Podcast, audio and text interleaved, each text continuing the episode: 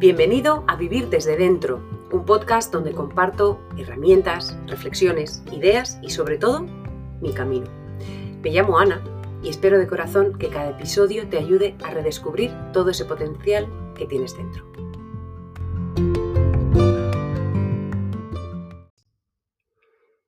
Hace un tiempo le pregunté a mi madre, Mamá, ¿qué te apetece?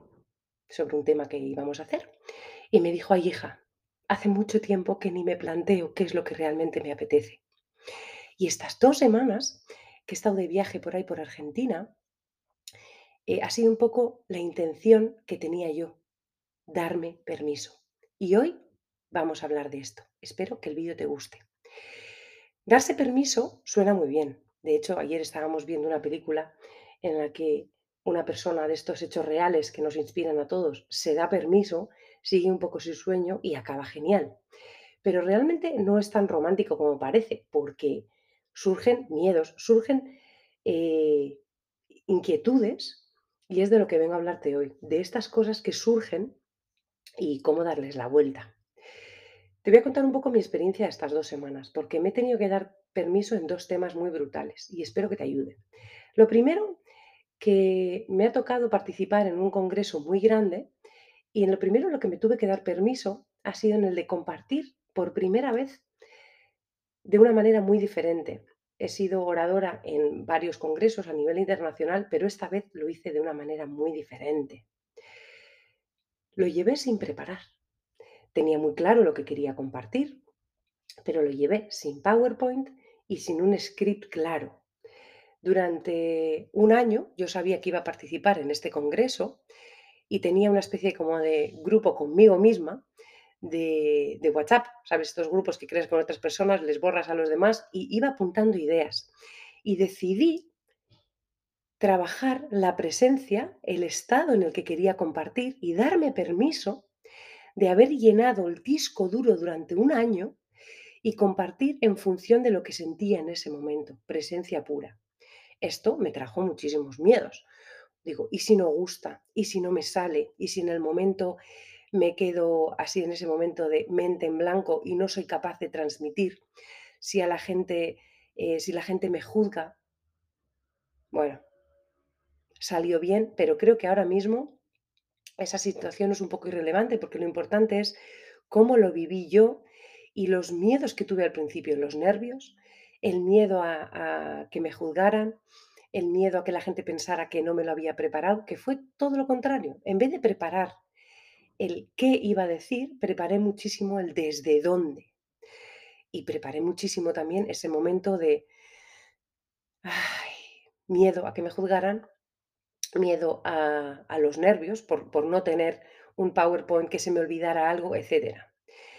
Y aquí viene la primera clave.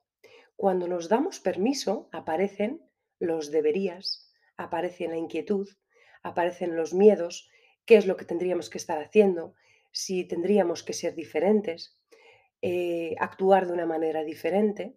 ¿Y aquí qué podemos hacer cuando surgen todas estas cosas? Bueno, para mí la primera clave eh, que, que, puedas, que te pueda resultar útil es retar si ese pensamiento es verdad. ¿Es verdad que me van a tirar tomates, en mi caso? ¿Es verdad que el juicio de una persona vale más que lo que yo creo que estoy haciendo ahora mismo? ¿Es verdad que este nerviosismo ahora, por ejemplo, es malo? Puede ser desagradable, pero es completamente normal. ¿Qué puedo hacer? Pues respirar ese nerviosismo, no dejarme llevar, que no me, que no me bloquee y no intentar quitarlo. Eso para mí fue la clave darme permiso a ser yo, que hablo mucho mejor cuando no lo tengo completamente preparado, eh, iba a conectar muchísimo mejor con la, con la audiencia si no estaba completamente centrada en el PowerPoint, etc. Darme permiso a compartir desde el corazón.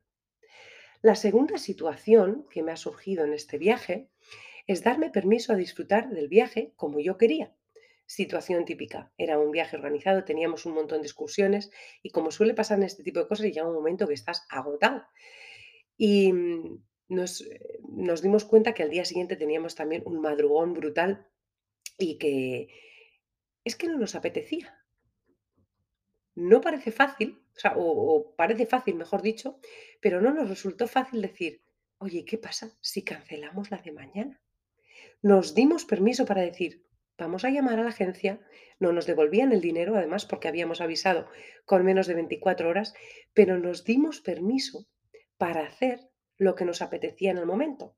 Cuando lo hace otro, le dices, por supuesto, cuídate en ese momento. Pero ahí aparece otra vez el juicio, qué van a pensar los demás, qué van a pensar los de la agencia, qué hago que no me devuelven el dinero. Parecen tonterías, pero en ese momento aparecen todos estos deberías, que, que estoy en Argentina, que no voy a visitar esto cuando igual, probablemente no sé si volveré a Argentina, pero en ese momento fue darme permiso o darnos permiso para decir, lo que necesitamos es descansar. Vuelven a aparecer pensamientos de juicio, no de los demás, de nosotros mismos. Vuelve a aparecer lo que deberíamos ser o cómo deberíamos estar actuando y vuelven a aparecer las mismas estrategias. Siento esa sensación, no la juzgo, es real que la gente me va a juzgar, es verdad que lo que piensan los demás es más importante que lo que pienso yo. Vuelvo a respirar esta sensación sin intentar quitarla. Me saludan desde Argentina, un abrazo muy fuerte. Y por cierto, aprovecho para los que estéis escuchando el podcast, un abrazo muy fuerte también a todos los compañeros en Argentina. Y aparece toda esta sensación que lo único que podemos hacer es, cuanto más intentemos quitarla, peor, respirarla. ¿Y esto cómo se practica? Se practica en las cosas pequeñas. Es posible que cuando tengas una conferencia te resulte más difícil o con decisiones muy grandes cueste mucho más.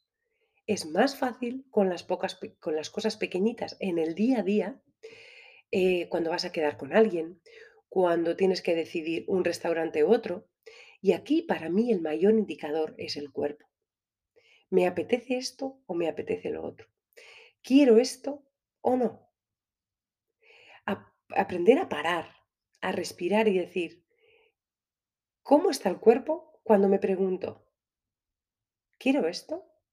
¿Y cómo reacciona el cuerpo? ¿Me tenso o me relajo? Parar un minuto. Prefiero ir a este sitio A o al B y pararme 30 segundos con la sensación del A y pararme 30 segundos con la sensación del B. Y no tanto con la cabeza, que van a estar todos esos pensamientos de debería, no debería, qué va a pensar la gente, qué va a pensar mi amiga, que le, le pospongo el café. No, aprender a escuchar cómo reacciona el cuerpo con relajación o con más tensión. Y aprender a salir de aquí y a conectar más con el cuerpo.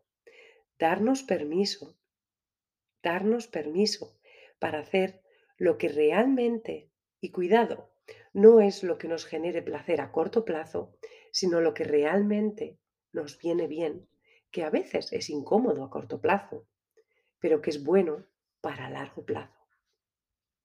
Para mí ha sido increíble atreverme a nivel profesional en una conferencia que para mí era muy importante, por primera vez después de muchos años eh, dando charlas, ha sido precioso, precioso permitirme sentir ese nerviosismo, hacerlo de una manera diferente, pero conectando desde el corazón con la audiencia, con los compañeros, y luego en el viaje permitirme si me apetecía hacer esto o no realmente me apetecía hacer esto. Para mí ha sido muy bonito. Espero que la estrategia de aprender a escuchar el cuerpo, es, eh, sintiendo también lo que, o escuchando también los pensamientos que te vienen a la cabeza, no juzgándolos, incluso pudiendo retar si es cierto o no es cierto, no pretendiendo que eso que nos pasa por la cabeza desaparezca, porque no va a desaparecer nunca, nunca. Esa, esa sombra, esos deberías no van a desaparecer. Pero sí aprender a decirle, bueno, pues gracias por compartir, pero ahora no quiero hacerte caso, porque ahora lo que me viene bien es esto. Y a probar con cosas pequeñitas, con cosas pequeñitas del día a día. Esto es darse permiso. Espero que lo pruebes y espero que te ayude a cuidarte un poquito más. Un besazo y seguiré compartiendo estrategias de estas. A cuidarse.